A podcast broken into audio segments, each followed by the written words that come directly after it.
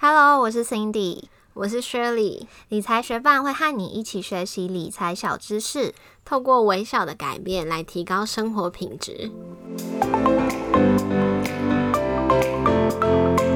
许多人理财的目标是希望早日达到财富自由，也可以说是想要达到随时可以退休的状态。我们也不例外，平日正常上班，下班之后努力学习理财。如果你也是受雇的上班族，你应该知道每个月的薪资都会被扣掉一条劳保费。你可能也知道公司需要替你提拨六趴的退休金，而究竟这笔退休金怎么计算？什么时候可以领？领多少？六趴提拨去了哪里？很多人嚷嚷着劳保会破产，是怎么回事呢？今天理财学办就来跟你一起好好搞清楚劳退保制度吧。劳退保是社会福利制度的一环，让劳工不会因为突发状况而无法维持基本生活，也不会辛苦了大半辈子，却因为缺乏退休规划而穷困潦倒。首先，我们来讲劳工保险。劳工保险简称劳保，是一种社会保险。劳保的主要目的是为了保障劳工的生活，来促进社会安全。因为有了这个保险，老公在面临一些重大变故的时候，会得到基本的保障，才不至于让社会秩序容易混乱。像是生育、伤病、失能、老年、死亡，都能够得到劳保的给付。现在，失能、老年、死亡这三种给付，除了一次性的领取外，也有年金的方式可以选择。那劳保的钱是从哪里来的呢？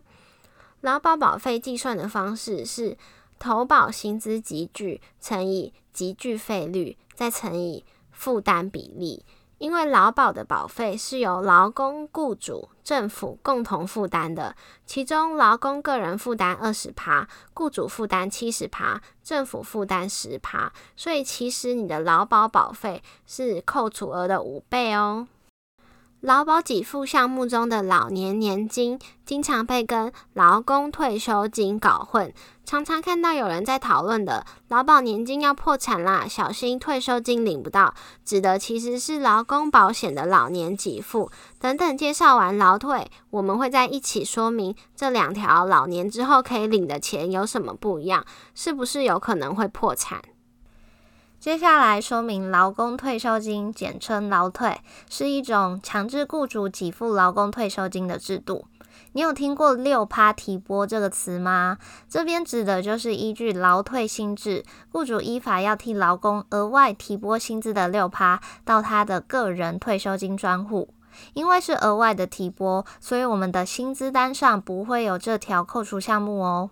那也因为退休金已经进入了个人的专户，即使你换工作，退休金年资也不需要从头累积，也可以减少部分雇主因为不想负担劳工退休金，刻意逼退年届退休的劳工问题。那劳退的钱是哪里来的呢？就如上面提到的，雇主要提拨的金额至少是劳工薪资的六趴，而且是额外提拨，不是从劳工既有的薪水里面扣缴，所以不会在薪资条上面看到。而劳工本人可以选择是否要自行提拨，最多可以再提拨六趴。无论是劳保或是劳退，政府收了钱不只是存着而已，还会拿去投资。依据劳工基金运用局今年二月三号公布的最新数据，平均的收益都是四趴多，投资效率不是特别好，所以我们自己是没有意愿多额外提拨劳退，我们宁愿把钱拿去自行投资。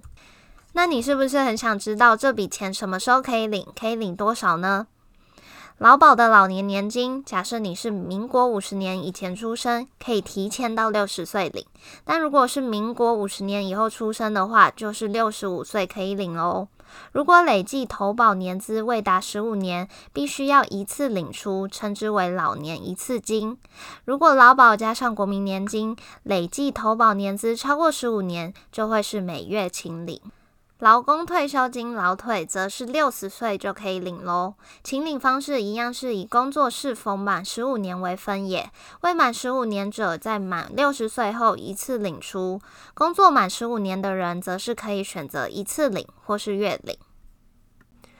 那我们现在来算算看，你可以领到多少的劳保老年年金和劳工退休金吧。劳保老年年金可提领的金额计算公式有两种，会重优给付。第一种是平均月投保薪资集聚乘以年资，再乘以零点七七五趴加三千。第二个公式是平均月投保薪资集聚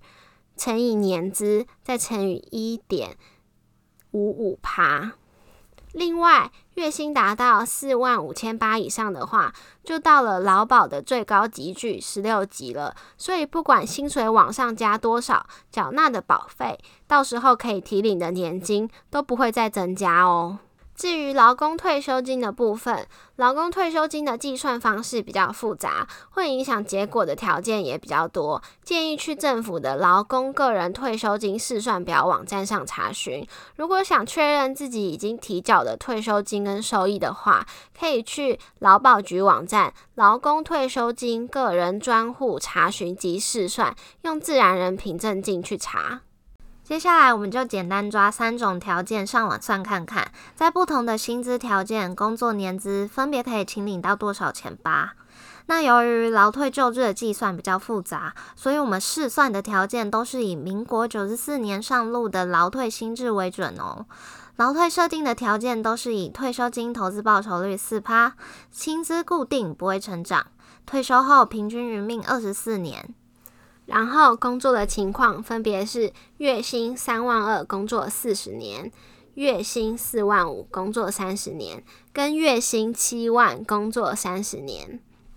在第一种情况，月薪三万二工作四十年的情况下，六十五岁他每个月可以领到的金额是劳保一万九千八百四十元，劳退一万两千五百零三元，总共可以领到三万两千三百四十三元。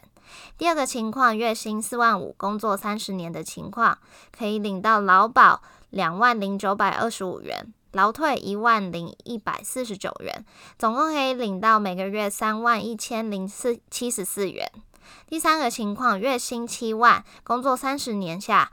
六十五岁可以领到劳保两万一千两百九十七元，劳退一万六千一百三十三元，每个月总共可以领三万七千四百三十元。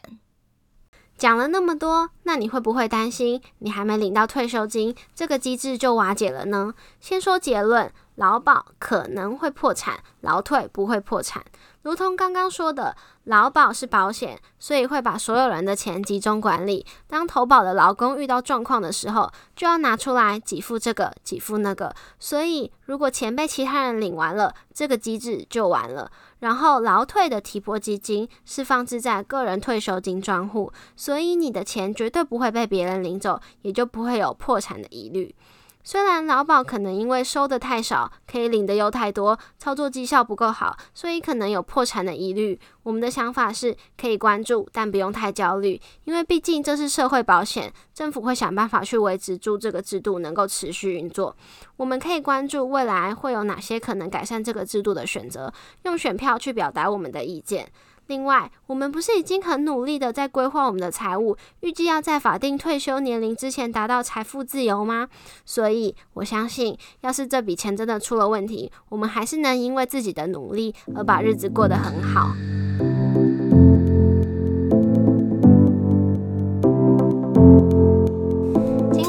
介绍，邀请你一起算算看，在现行制度不瓦解的情况下，劳保劳退会给你多少保障？我们会把试算链接放在部落格文章，从 Show Note 点进去就可以喽。算下来，你或许会发现这个金额不足以支撑你想要的老年生活，也可能你还没算就注意到了，你根本就不想工作到六十五岁，那么就是更要提醒自己妥善理财，把钱赚好赚满喽。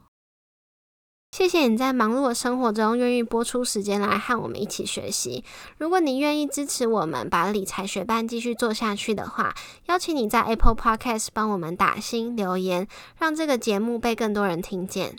如果你身边也有想一起学习投资理财的朋友，欢迎你将理财学伴分享给他们。我们的网站上会有文字版的整理，如果想收藏或回顾，也欢迎你上去看看。网址是 moneymate 点 space 斜线劳退保，拼法是 m o m e y m a t e 点 s p a c e 斜线劳退保，也可以在节目简介中找到网址哦。